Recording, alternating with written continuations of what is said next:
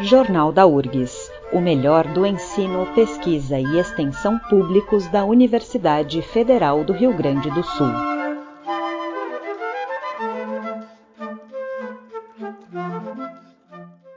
Neste Jornal da URGS apresentamos o quadro especial sobre as pesquisas realizadas aqui na universidade.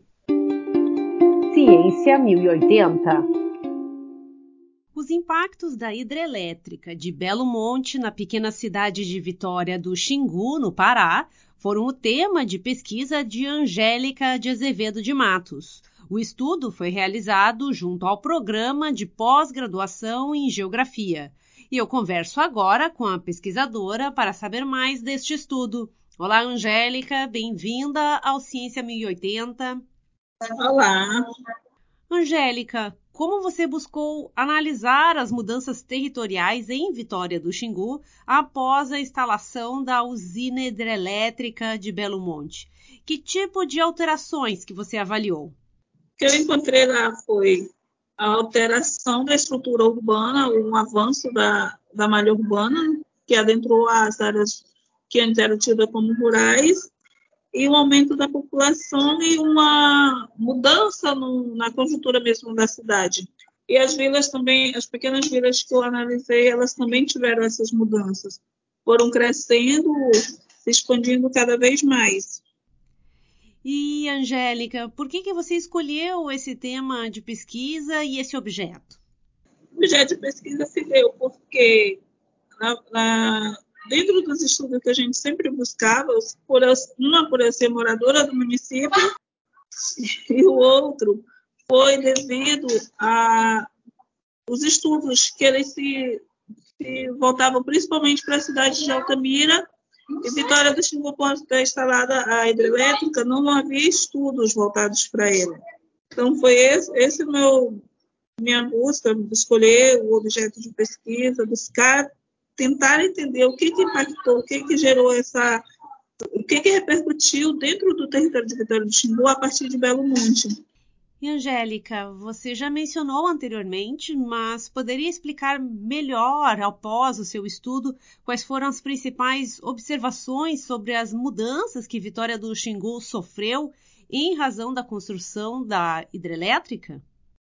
Principalmente a infraestrutura que ela mudou mudou muito a infraestrutura, a cidade ela cresceu, é, os equipamentos urbanos que tinham, eles foram muitos, eles cresceram cada vez mais, só que assim, por ser uma cidade muito pequena, cidade pacata, cidadezinha que não tinha muita infraestrutura, a infraestrutura ela veio para a cidade, o crescimento ela veio após a construção de Belo Monte.